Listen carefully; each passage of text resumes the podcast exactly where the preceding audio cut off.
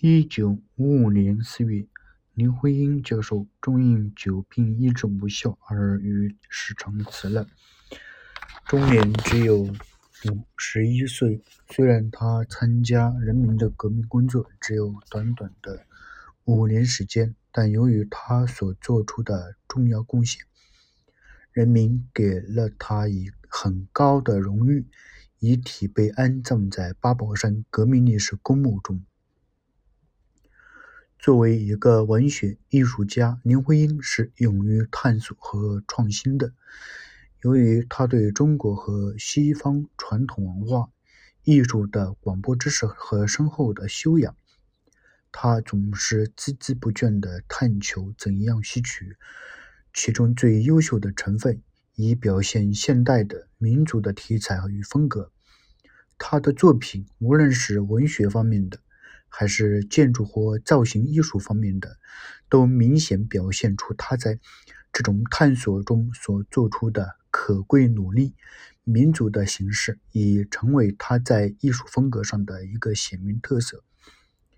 他发表过的文学作品虽然不多。但他们在一个一个时期中，对于我国白话散文和诗歌在形式、韵律、风格和技巧方面是有一定影响的。可惜的是，我现在所能收集到的，仅是他早期作品中的一小部分，而他在而在他思想和艺术上更为成熟时期的许多诗稿、文稿。却再也没有可能同读者见面了。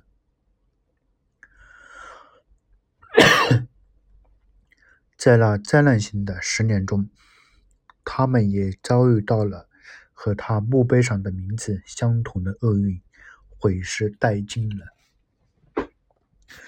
林徽因的一生也可以说是不幸的。这样一位具有多方面才能、被誉为一代才女的女性。在旧社会，潜力却从来没有得到过真正充分的发挥，而他最好的年华又大半被消磨在动乱的生活和疾病之中了。直到解放后，他的知识和才干才第一次真正找到了施展的天地。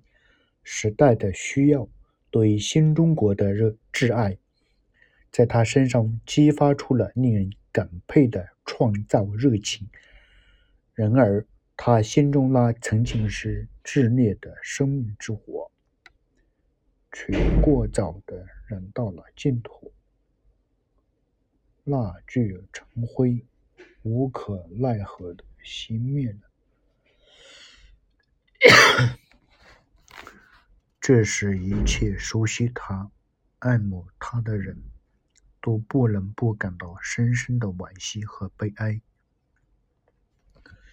尽管如此，在半个多世纪以来中国白话文学发展的道路上，林徽因毕竟还是留下了自己那明晰轻盈的足迹。在中国建筑史的研究工作中，他也以开创者之一的身份做出了重要的贡献。特别是解放以后，他在教育和美术创作中播出的种子和洒下的心血，已开花结果。有的追，有的更以凌于历史的丰碑，获得了与人民共和国共存的殊荣。对于死者来说，这也应是具有深意的安慰了。